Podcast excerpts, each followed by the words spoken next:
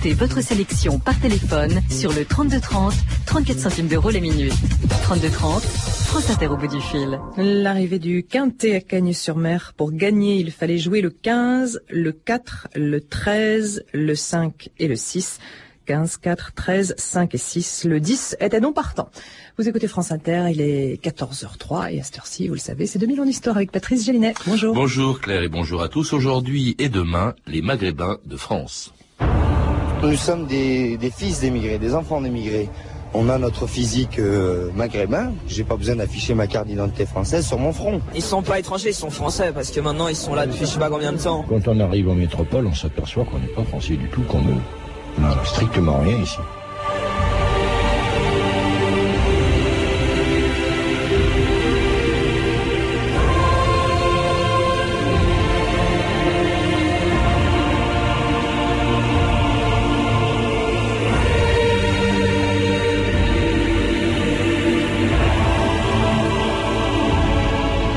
D'histoire.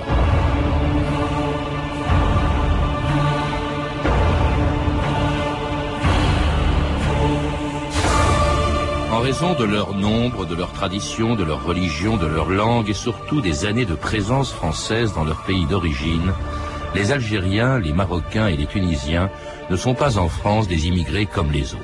Le temps qui passe, l'acquisition de la nationalité française et l'intégration de la plupart d'entre eux n'y changent rien les Maghrébins, plus que les autres étrangers, sont encore victimes d'un racisme qui vise aussi les immigrés de la deuxième et de la troisième génération, ceux dont les parents, les grands-parents ou les arrière-grands-parents étaient pourtant déjà venus en France deux fois au XXe siècle. On était bien content alors de les voir traverser la Méditerranée en 1914 pour aller mourir dans les tranchées de Verdun et 25 ans plus tard, au début de la Deuxième Guerre mondiale. Marseille, dont l'animation est encore plus grande qu'en temps normal, voit passer chaque jour d'innombrables troupes coloniales venant volontairement lutter pour leur patrie et leur liberté menacée. Un régiment de tirailleurs algériens vient de débarquer et se dirige vers la gare. Le même navire a amené des spécialistes nord-africains pour participer aux travaux agricoles. Bonjour. Bonjour. C'était l'arrivée en 39 à Marseille de soldats ou de travailleurs venus d'Afrique du Nord en France, où beaucoup sont morts pendant les deux guerres mondiales. Les Maghrébins, alors il en est question justement au, début d'un livre, Les Maghrébins de France, dont vous êtes un des auteurs. Mais euh, à l'époque, euh, ces Maghrébins qui arrivaient euh, d'Afrique du Nord, ils découvraient la France. Et la France était un pays qui comptait très peu d'immigrés originaires de Tunisie, du Maroc ou d'Algérie, qui étaient d'ailleurs des colonies. Euh, disons qu'avant la, la, guerre de 14, il y en a très peu. Et c'est la guerre qui va les amener à voir la France, à la découvrir. Alors, ils sont de toute façon, ils sont déjà sujets français quand même. Hein. Mmh. Donc, ils ont découvert la France chez eux, en quelque sorte, et sans doute pas de la meilleure façon. Et euh, au moment de la guerre de 14, ben, on va en faire venir un nombre assez important, puisque on, on hésite entre 150 000 et 200 000 soldats. Et euh, pour ce qui est des travailleurs qui vont remplacer euh, les, les, des Français qui sont mobilisés, euh, c'est sans doute quelque chose autour de 70 000. Mais comme les gens tournent, en fait, c'est sans doute 3 à 400 000 personnes mmh. venues d'Algérie, Tunisie, Maroc qui ont connu la France. Mm, mm, oui. d'ailleurs qui sont qui sont morts, qui sont enterrés, j'y pense parce qu'il arrive très souvent que des cimetières de, de soldats de la première armée française, par exemple du général Delattre, il y avait 200 000 quand même maghrébins dans cette armée. Ce sont même les premiers à avoir franchi le Rhin en 1945. Bah, ces, ces tombes sont souvent profanées, ce qui montre bien que vraiment en France, certains ont oublié le rôle oui, alors on, a, on a beaucoup oublié le, le sacrifice des maghrébins parce que quelque, euh, on l'a oublié, sauf euh, l'an dernier lorsque euh, il y a eu les cérémonies commémoratives du débarquement de Provence, où le président Bouteflika a été invité, entre autres, et d'autres d'autres euh, officiels d'Afrique du Nord. Euh, je crois que c'était la première fois qu'on le mettait réellement, qu'on le prenait réellement en compte. Mmh. Et, et, ça, c'est quelque chose qu'on a oublié parce que euh, beaucoup, enfin, nos, les Maghrébins aujourd'hui qui sont français, ils sont pour beaucoup euh, français par le droit du sang. Et ça, on l'oublie. Alors, euh, on, on l'oublie tellement mais peut-être qu'on va un peu moins l'oublier puisque euh, Rachid Boujareb euh, prépare un film avec Jamel Debbouze, euh, avec mm. euh, Sami Lasseri et deux autres, euh, sur justement ces tirailleurs qui vont libérer la France. Alors venu donc du Maghreb, de Tunisie, du Maroc, d'Algérie, euh, c'est-à-dire ce que le Maghreb, c'est-à-dire pour ceux qui ne le connaîtraient pas, c'est ce qui est à l'ouest de l'islam, euh, c'est-à-dire le couchant. Le couchant, hein. Maghreb, ça veut dire couchant. Alors euh, ils ont, euh, ils appartenaient à des colonies françaises hein, jusqu'en oui, 1962. Les, étaient un peu différents. Il y avait une colonie qui finalement a été ensuite la France, l'Algérie et deux protectorats. Mais mmh. enfin, pour la vie des gens, je crois que le changement n'était pas, enfin, n'était pas essentiel. Hein. Et déjà, euh, avant même leur indépendance, euh, Tunisie au Maroc et Maroc en 56, Algérie en 62, euh, une importante présence de Maghrébins immigrés. En fait, ils venaient uniquement pour des raisons économiques, parce que évidemment les conditions de travail, les salaires étaient meilleurs. Là, les entreprises françaises de l'époque, y trouvaient aussi leur compte, je suppose. Alors, je crois qu'il y avait les deux. Il y avait effectivement le fait que les salaires étaient meilleurs, qu'il y avait beaucoup de problèmes de, de survie, hein, parce que c'était une population qui était qui augmentait beaucoup plus vite que la population française, et puis il y avait une France qui était à reconstruire. Et donc euh, les sujets français étaient tout incités à venir, ce qui n'avait pas été le cas dans les années 30, où les colons pensaient que ça faisait baisser les salaires, ça risquait de faire monter les salaires en Algérie, Tunisie, Maroc, et donc essayer d'éviter euh, qu'ils viennent. Donc c'est pour ça qu'il y avait à peu près que 100 000 Maghrébins euh, avant la Deuxième Guerre mondiale en France. Et pour la majeure partie des, des Maghrébins d'origine algérienne, très attentifs, on sans doute, à ce qui se passait en Algérie à partir de 1954, c'est-à-dire euh, la guerre, en déchirant qu'ils étaient entre euh, la France, où ils habitaient, pour ce qui concerne ceux qui s'y trouvaient, et le FLN qui se bat en Algérie, mais qui cherche aussi à mobiliser les immigrés. Écoutez ces Algériens vivant en France en 1961. Est-ce qu'il est obligatoire de cotiser au FLN Oui. Qu'est-ce qui se passe si vous ne cotisez pas? Je ne sais pas, on est massacré. À votre avis, qu'est-ce que c'est que le FLN FLN, c'est mes frères. Le FLN, c'est des Algériens. C'est des musulmans, c'est des Algériens. Si un dirigeant du FLN vous disait, euh, Mohamed, ce soir tu vas aller dans la rue, tu vas manifester, qu'est-ce que vous faites? Qu'est-ce que je vais faire euh, Je vais y aller s'ils me disent. Et si vous n'y allez pas? Hein? Euh, Si je n'y allais pas, eh ben, ils, vont me, ils vont me tuer. Vous savez que dans toute manifestation, il risque d'y avoir des victimes. Est-ce que ça vous fait rien d'être parmi les victimes? C'est-à-dire, c'est pas, ça, ça me fait quelque chose, mais si on se fait tuer, c'est pour notre droit. Dans, alors dans ces propos d'Algériens de France en 1961, juste avant la grande manifestation qui va provoquer euh, vraiment des ratonnades épouvantables dont on a parlé d'ailleurs, on n'a pas parlé pendant 40 ans en octobre 61, mais là on voit bien que euh, ces Algériens vivant en France sont tiraillés, sont déchirés, en fait, entre le FLN et, la France. Euh, bon, on ne sait pas très bien s'ils soutiennent le FLN par sympathie ou par peur. D'abord parce que le FLN est très bien organisé en France. Il y a la Fédération de France du FLN qui est solidement organisée, solidement implantée dans les, bidonvilles ou les quartiers euh, très dégradés où vivent les, Algériens, hein, parce que là il faut plus vraiment parler uniquement de Maghrébins. Et, euh, et puis il ne faut pas oublier que ce sont des gens qui reviennent régulièrement chez eux. C'est-à-dire que ce sont des gens qui travaillent deux, trois ans en France, et puis ils repartent chez eux et un frère, un cousin vient travailler. Une espèce de noria de travailleurs qui fait que donc ils sont beaucoup plus en prise sans doute euh, avec ce qui se passe dans leur pays. Ce qui va devenir leur pays. Alors il y a d'autres Algériens qui vont se battre, eux, en Algérie, aux côtés de l'armée française, mais dont descendent aujourd'hui beaucoup de Maghrébins de France. Les Harkis, la plupart, sont restés euh, en Algérie en 1962, où beaucoup d'entre eux ont été massacrés après l'indépendance, tandis que 25 000 environ euh, sont euh, venus se réfugier en France, comme ces Harkis de ce reportage à Millau en 1962. Un groupe de 600 Harkis est arrivé à Millau cet après-midi. René Reynaud s'y trouvait. Au long du parcours, à Nîmes, à Béziers comme à Millau, la Croix-Rouge et diverses associations locales d'entraide avaient délégué leurs membres pour apporter des boissons et des casse-croûtes à ces musulmans qui servirent sous notre drapeau et qui ont voulu aujourd'hui revenir en métropole. Charriant de Loursac, les hommes, pour la plupart, portaient encore la tenue militaire. Les enfants et les femmes, dans leurs vêtements colorés mais aux teintes délavées, traînaient de maigres baluchons et arboraient de pauvres bijoux de pacotille. Quand on arrive en métropole, on s'aperçoit qu'on n'est pas français du tout comme eux comme euh, les métropolitains. On n'en a strictement rien ici. On aurait été condamné à perpétuité que ça aurait fait pareil. On reviendra en arrière. Est-ce que ce, choix que vous avez fait très tôt, d'ailleurs en 51, et puis ensuite pendant la guerre d'Algérie, est-ce que ce choix, vous, vous auriez fait le même aujourd'hui? Ah, aujourd'hui, non. Hein. Faut pas rêver. C'était Georges Kerouan, un ancien harki, qui m'avait confié en 1992 à quel point son arrivée en France avait été euh, difficile. Elle était d'ailleurs restée depuis. De tous les Maghrébins euh, de France, euh, Michel Cadet, au fond, les, les et même leurs enfants encore aujourd'hui, sont ceux peut-être dont le destin était le plus tragique. Ben, évidemment, c'est quand même ceux qui ont le- qui, qui subissent le plus un double problème. Dans leur pays, en Algérie, et encore, il y y a peu de temps, maintenant c'est fini, apparemment, euh, ils n'étaient pas bienvenus, c'est le moins qu'on puisse dire. Ils continuaient à passer pour des traîtres. Les enfants qui allaient en vacances, s'ils y allaient euh, voir d'autres parties de la famille, se trouvaient euh, là aussi euh, plutôt mal. Et en France, il faut bien le reconnaître, ils ont été très mal accueillis.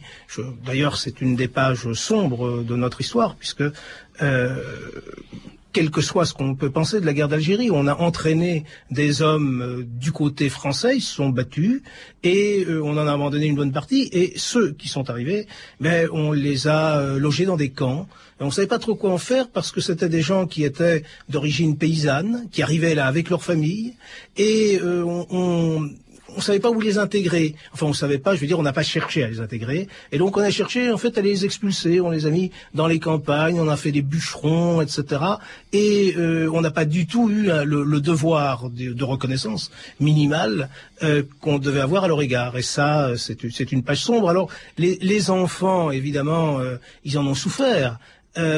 Aujourd'hui, peut-être que il y a, y a beaucoup d'associations hein, de harkis, il y a des associations de harkis qui euh, aujourd'hui demandent à avoir toute leur place. Mais euh, c'est vrai que c'est tardif. Je pense aussi que la troisième génération commence à s'intégrer globalement hein, dans euh, à la fois dans la France et aussi dans dans, les, dans la composante maghrébine de la France. Qu'est-ce qui représente justement par rapport à l'ensemble de la euh, population euh, maghrébine de France? Il faut, il faut distinguer tout de suite, euh, Michel Cadet, ceux qui ont depuis acquis la nationalité française et je crois à peu près un million et demi euh, de, de Maghrébins enfin qui sont des étrangers. Alors, il y a à peu près un million et demi de Maghrébins qui sont des étrangers, et comme c'est la part d'étrangers qui acquièrent le plus rapidement, la nation- en plus grand nombre, la nationalité française, à l'heure actuelle, ils sont entre 47 et 50% des acquisitions annuelles.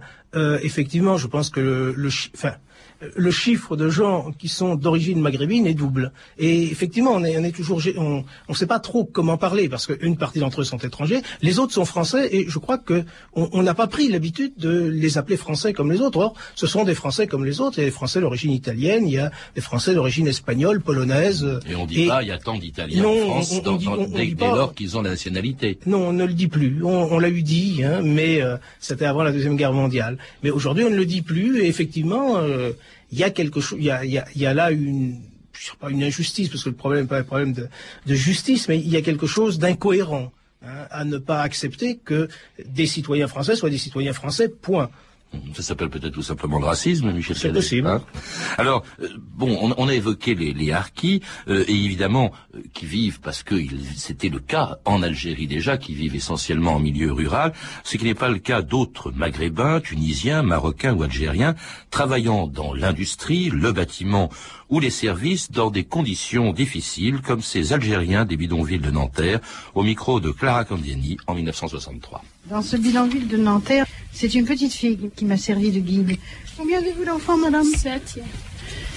Petit Oui, la- l'aînée, elle a 10 ans. Et 7. Vous devez avoir très froid ici, non Oui, il fait froid et on fait demande sur demande pour avoir un logement, il n'y a rien à faire. Il n'y a rien à faire. A- Votre mari travaille Non, tra- oui, mais des fois il travaille, des fois il est arrêté. Quand il est en maladie, qu'il ne peut pas y travailler, il ne travaille pas. Et quand il se sent bon santé, Et quand il travaille. travaille, il gagne combien à peu près par mois 65 000 par mois. Comme quoi Je suis maçon. Maçon. Oui. Bon. Et Là, toi, tu, derrière, toi, tu es le bien bas. chauffé Pas tellement. T'as des couvertures Oui, C'est la nuit que tu as le plus froid ou pendant la journée pendant la journée. يا رايح وين مسافر تروح تعيا وتولي شحال ندموا العباد قبلك وقبلي يا رايح وين مسافر تروح تعيا وتولي. شحال ندموا العباد الغافلين قبلك وقبلي.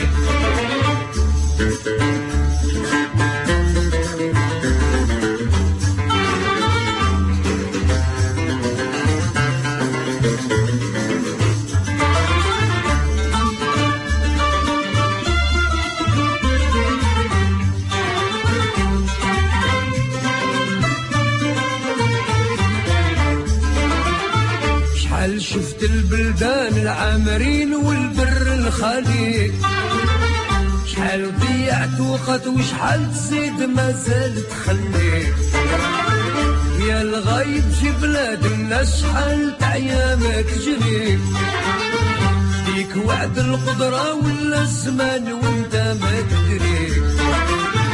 يا رايح وين مسافر تروح تعيا وتولي. شحال من قبل الفوق قبلي. يا طالع وين مسافر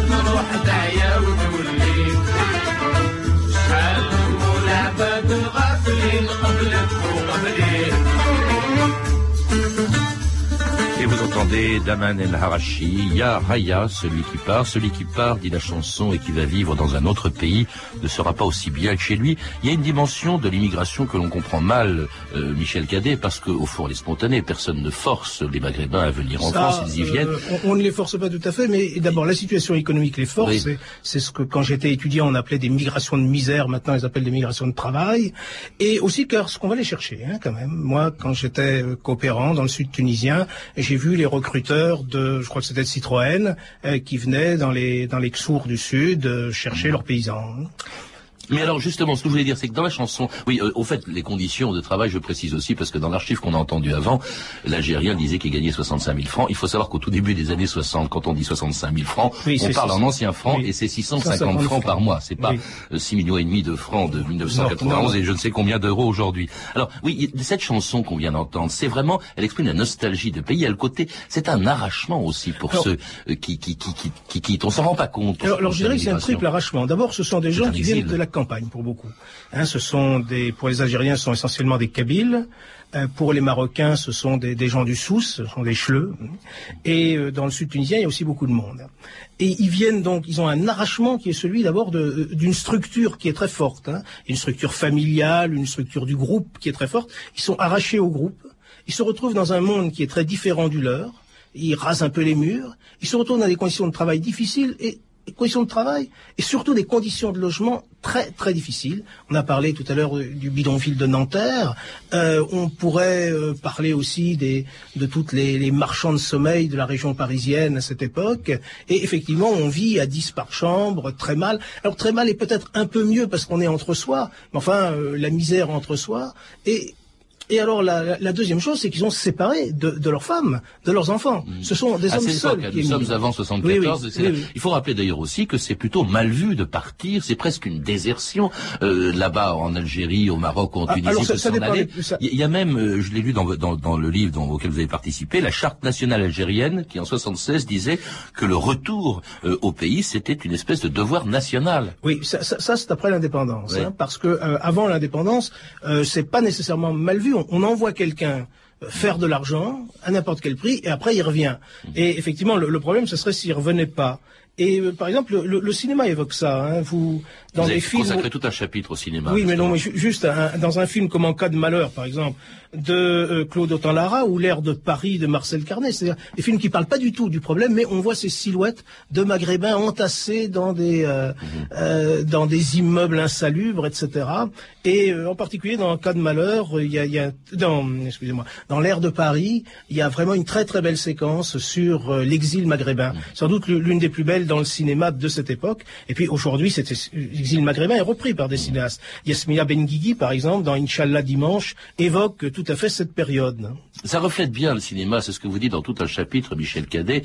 Au fond, l'évolution de l'état d'esprit des, des Maghrébins de France euh, depuis le début et de la façon aussi dont les Français le regardent. Oui, les regardent. que dans, dans- un premier temps, euh, ce sont les Français qui regardent les Maghrébins, mais depuis les années 80... Mhm. Sans les voir souvent dans les tout Euh, premiers oui, films. de- depuis oui. les années 80, il y a quand même une, une montée de, de cinéastes maghrébins ou d'origine maghrébine, ce qu'on appelle la génération beurre, euh, qui sont d'extraordinaires cinéastes, de très très bons cinéastes et qui euh, leur redonnent aussi la parole, parce que la parole, elle est euh, redonnée dans dans la aussi. Alors on aurait pu croire, Michel Cadet, qu'après l'indépendance du Maroc, de la Tunisie en 56, je le rappelle, de l'Algérie en 62, l'émigration vers la France serait ralentie. Pas du tout. Hein. Vous vous rappelez qu'il y a 410 000 Maghrébins en France en 62, 620 000 en 1968. Elle est plutôt masculine et elle a vocation de revenir au pays, c'est ce qu'on disait. Mais en 1974, pour cause de crise économique, la France décidait d'arrêter l'immigration aux frontières. France Inter, le 3 juillet 1974 immigrés moins nombreux mais mieux accueillis, c'est le sens de la décision gouvernementale d'interrompre jusqu'en octobre l'entrée des travailleurs immigrés en France. André Postelvinet a précisé à Alain Trampolieri dans quel domaine cette mesure touchera les 4 millions d'étrangers qui vivent en France avec leurs familles. Il s'agit de limiter les entrées des travailleurs étrangers et de leurs familles euh, dans notre pays en fonction des possibilités d'emploi et des possibilités d'accueil. Et en parlant de possibilités d'accueil, c'est essentiellement ici encore aux possibilités de logement que je pense. L'interruption de l'immigration, vous, vous, connaissez les raisons de la mesure, c'est une mesure économique. Il s'agit de ne pas encombrer cet été un marché de l'emploi un peu difficile. Et c'était l'arrêt de l'immigration en 1974, de toute l'immigration, c'est-à-dire, mais ça ne visait pas spécialement les Maghrébins, mais c'était les premiers visés. C'était le plus important, c'était touché particulièrement pour cause ou pour des raisons économiques. Euh, on vient de l'entendre et en même temps, leur arrivée a augmenté après 1974. Il faut peut-être expliquer pourquoi, Michel Cadet. Là, c'est la fin des Trente Glorieuses. Donc, les, les Maghrébins qui faisaient cette noria, ils vont plus la faire, parce que s'ils partent, leur frère rentrera pas. Donc, ils vont rester. Mais alors, comme ils restent, ils peuvent pas rester seuls et le gouvernement lui-même s'en rend compte. Et à partir de là, on va permettre aux familles, c'est le regroupement familial, de venir les rejoindre. Et alors, ça va changer complètement le sens de l'immigration. Car c'est une immigration provisoire et elle va s'installer en immigration définitive. Des enfants petits vont être élevés en France. Des enfants vont naître en France, vont devenir citoyens français, euh, d'autant plus que, comme souvent, le père étant né avant l'indépendance ou la mère de l'Algérie, il y en a un des deux qui était citoyen français. Donc, ils ont et donc, euh, on va complètement changer l'immigration. L'immigration d'aujourd'hui, elle naît en 74. Avant, c'est une autre immigration, ce sont les mêmes hommes, hein. ce sont les mêmes problèmes, mais, mais ce ne sont pas les mêmes problèmes. C'est, c'est pas une immigration qui est faite pour rester même s'il y avait déjà des hommes qui restaient. Et là, on a une nouvelle composante finalement de euh, de la nation française qui est en train de naître. C'est une composante. Oui, une nouvelle immigration. D'abord parce que effectivement, il s'agissait jusque-là essentiellement d'hommes venus travailler, mmh. destinés à repartir, et maintenant, ça va être une présence maghrébine qui se féminise et qui se rajeunit du fait des enfants qui rejoignent le chef de famille. C'est ça, Michel Cadet? Ah, Incontestablement, oui. Hein. Il y a une féminisation qui est maintenant, euh, disons, à l'époque, euh, vers les années, au début des années 70, il devait y avoir quelque chose comme 10% de femmes. Même pas. Euh, aujourd'hui, on est entre 41 et 42, c'est-à-dire on approche de la norme. Hein. Euh, donc là, il y a et puis évidemment, euh, comme c'est un groupement familial, ben les enfants sont là.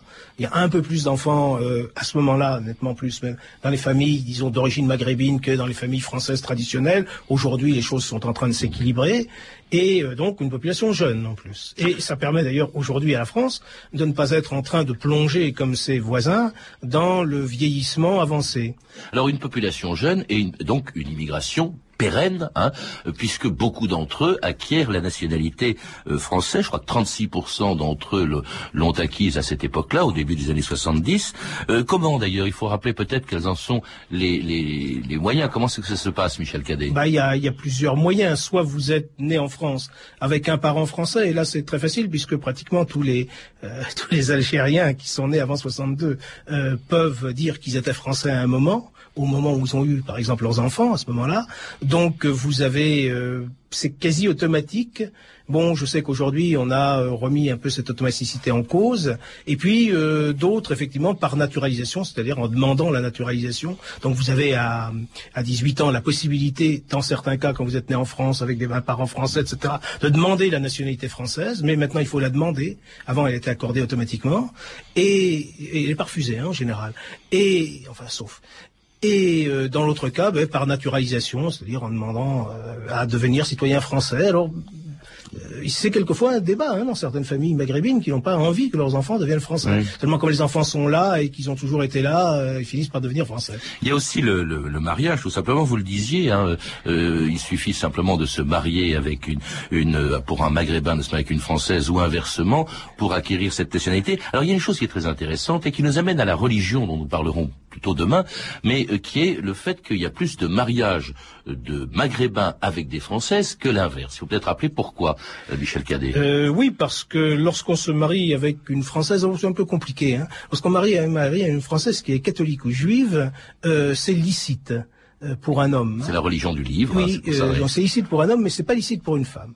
Euh, Une femme doit, une maghrébine ne peut pas se marier dans ce cas-là. Je veux dire au, au plan religieux, hein, le reste, euh, c'est une autre histoire. Mais il faut, il faut faire attention quand on, quand on dit que il y a beaucoup de Français. Enfin, ce sont bien sûr des Français, mais beaucoup de Français qui se marient avec des, des Maghrébins ou des Maghrébines ayant gardé la nationalité de leur pays, oui, c'est assez compliqué, sont souvent eux-mêmes d'origine maghrébine. Ce qui fait que, mais, on n'a pas à distinguer, hein, mais c'est une réalité aussi, et que euh, Bon, les, les mariages totalement mixtes sont commencent, euh, existent, hein, mais ils sont euh, relativement euh, encore pas très très nombreux. hein. Alors ça va poser de toute façon, puisqu'en plus il y a forcément naissance aussi derrière, euh, derrière ces naturalisations, etc. Ça pose un problème d'intégration hein, dont nous parlerons demain avec vous. C'est euh, c'est évidemment aussi le, le problème religieux dont nous n'avons pas encore euh, parlé. Euh, c'est aussi le racisme. Tout ça, nous en parlerons donc demain avec vous. Euh, Michel Cadet, euh, merci. Je rappelle donc que vous avez participé à un ouvrage collectif euh, di- dirigé par Mohand Keil, Maghrébin de France, de 1960 à nos jours, la naissance d'une communauté, un livre qui a été publié chez Priva. Vous avez également écrit L'écran bleu, la représentation des ouvriers dans le cinéma français, un livre édité aux presses universitaires de France. À ég- l'université de Perpignan. de Perpignan, excusez-moi, Perpignan, dont vous êtes, Plus je petit, crois, le, directeur adjoint de l'université, c'est ça Eh oui, je suis vice-président. De Perpignan. À lire également Histoire des Français venus d'ailleurs, de 1850 à nos jours, de Vincent Viette, un livre publié chez Perrin, dans la collection Timpus. Et puis vous avez entendu une archive pâtée de 1939, en une vidéo disponible chez Montparnasse Éditions, collection Le Journal de votre année. À noter enfin qu'un documentaire consacré à la 380, c'est complètement en dehors du sujet, mais nous en parlerons nous-mêmes bientôt, sera diffusé sur la chaîne Planète ce soir à 20h45, je le dis parce que nous consacrerons bien sûr une émission bientôt à ce, cet avion géant. Ces références sont disponibles au 32 30, 34 centimes la minute, ou sur France Inter. C'était 2000 ans d'histoire. Merci à tous ceux euh, qui m'ont aidé à préparer cette émission. Claire Destacan, Claire Tesser, Amélie Briand et bien sûr la réalisatrice Anne Kobilac. Demain donc,